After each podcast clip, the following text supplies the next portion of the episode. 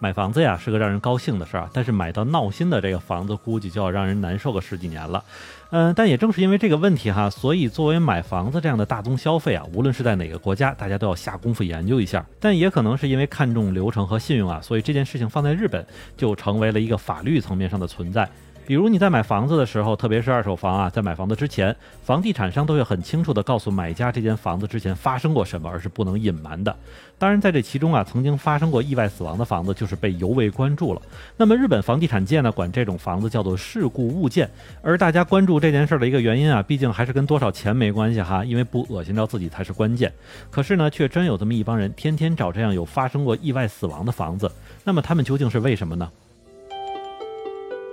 你收听，下站是东京，八尾还在站台等着你哦。欢迎大家回来，我还是在站台等你的八尾。那么也是听说最近国内的这个气温一下子降了很多哈，大家一定要注意保暖，不要感冒啊。那么就先说我自己吧，其实从小到大呢，鬼故事也没少听。开始的时候呢，也觉得害怕，但是每每害怕了一段时间之后，就又听到这个鬼故事其他类似版本的时候，我就知道这真缺德，其实我又被骗了哈。但虽然这些见了鬼的事儿，咱们百分之九十九点九都是听别人说的，并且呢，里边绝大部分都还跟什么鬼屋啊有关系。可就算如此啊，如果真的让我去经历一下有过人意外死亡的房子，其实我是绝对是不会去的哈，因为理由就一个怂。而在日本呢，有着这样意外死亡的房子啊，比如前主人是自杀呀、他杀、事故死亡等等，这些都被称作为事故物件，因为在日本里边呢，把这种正在卖的房子和地呢，都是叫做物件。那么也是根据日本的这个宅建业法的规定呢，房屋中介也好，房地产商也好，都是有义务告知租客和买家这间房子之前发生过什么样的事情，而且哪怕是曾经发生过，但是老房子拆掉了这样的事情都要说的。不过呢，所谓的这个事故物件也不是一无是处哈，因为它最大的一个优势就是便宜，只要你不膈应这件事儿，那么就绝对是一个捡便宜的机会啊。但是呢，咱们刚才说的这个法律其实也有一个额外的约定俗成的事儿，那就是只告诉第一次住进去的人这个房子的情况。那么，假如在出了事故之后再住了人，那么再次转租或者转卖，那么就不必再告诉下一个租客或者买主这个房子曾经的故事了。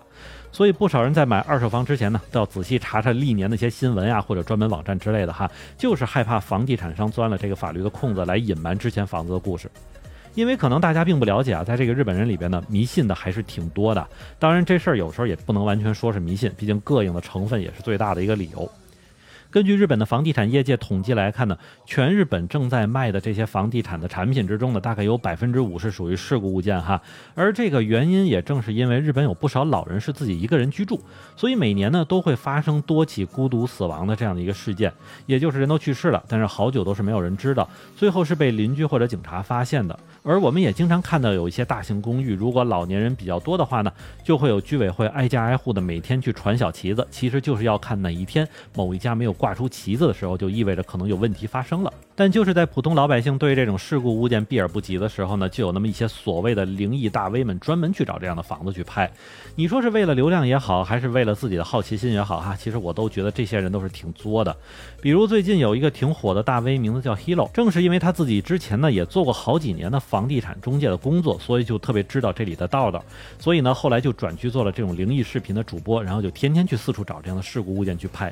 但不得不说啊，这个 Hilo 也算是比较下本了，因为按照一句咱们曾经深入民心的话，就是说恶心自己成全别人。因为 Hilo 不仅仅是拍这样的房子，还要自己亲身住进去一段时间。而按照 Hero 自己的说法呢，在所有的事故物件之中，百分之九十九都是那种又小又老的破房子，因为也只有这样的房子主人才会容易发生这样的事故，并且呢，租赁方也没有什么钱去更新，所以就找个专门公司清扫之后，就这么原样租出去了哈。那么在 Hero 之前做这个房地产中介的生涯之中呢，什么为了便宜去租了这类事故物件给员工当宿舍呀，投诉房间里有去除不掉的气味或者奇怪的污渍之类的这种问题还是挺多的，所以他呢，也就是应该是嗅到了这。这类内容的吸引人之处啊，所以就拉着朋友做了一个专门的 YouTube 频道去拍这类内容，甚至他还为了不一下子吓着观众，还在自己的频道里把这种恐怖的等级来进行了分级。我呢也简单看了一下 Hilo 拍摄的内容啊，说实话，其实单纯看上去挺吓人的，但是整个的恐怖气氛呢，还是要有主播自己去渲染。所以当你整个看完回过味儿来之后，还觉得也许不是那么吓人啊。比如他就在一间曾经号称发现过幽灵的房子里住了一个晚上，甚至还在这个屋子里去玩了这个笔仙的游戏。不过整个过程下来，其实并没有发生什么哈。但是我看了一下视频下面的网友留言中，就是有人说听到了奇怪的女人的笑声之类的哈。还有一个视频是讲了 Hilo 和他的朋友住在一个曾曾经是三口之家的房子里，而这个房子的男主人呢，曾经因为这个躁郁症发作，杀了自己的妻子和孩子。而当邻居发现这个事件之后呢，这个男人已经就不知去向了，只留下妻子和孩子尸体在柜子里。而 Hilo 和他的朋友在这个屋子里住了一个晚上之后呢，同样是没有发生什么哈，只不过整个视频看上去是挺阴森的。但是在这个视频之后啊，我还挺手贱的去查了一下之前的新闻哈，呃，但我得告诉大家，跟这个相关的新闻我是一条都没查到啊，所以说对于这个事情发生之前的一个故事是真的是假的，我们就不知道了。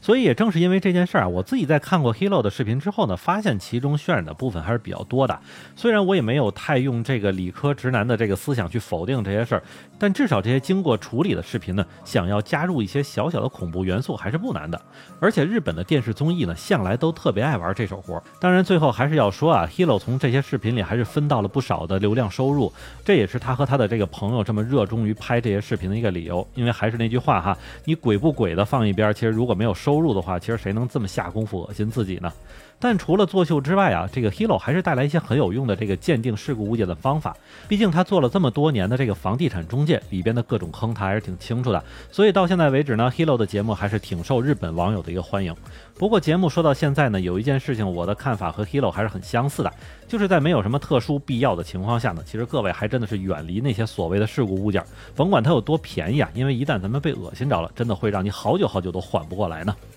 好，那么感谢您收听下站是东京，我还是在站台等你的八尾。